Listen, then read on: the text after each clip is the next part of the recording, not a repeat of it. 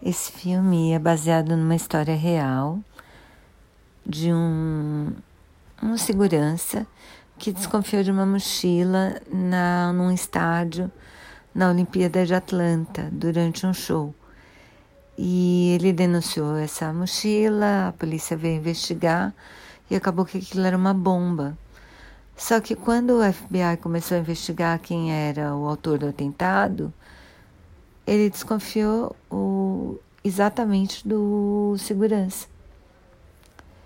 E o filme conta essa história. Os atores são incríveis, a música é linda, a direção do Clint Eastwood, que é brilhante, o Sam Rockwell e o ator principal, que acho que chama John Hamm, estão excepcionais. Eu também acho que merece muita atenção a Cat Bates, que faz a mãe do segurança. O filme é ótimo, como todos os do Clint Eastwood. Sou fã dele, espero que vocês gostem.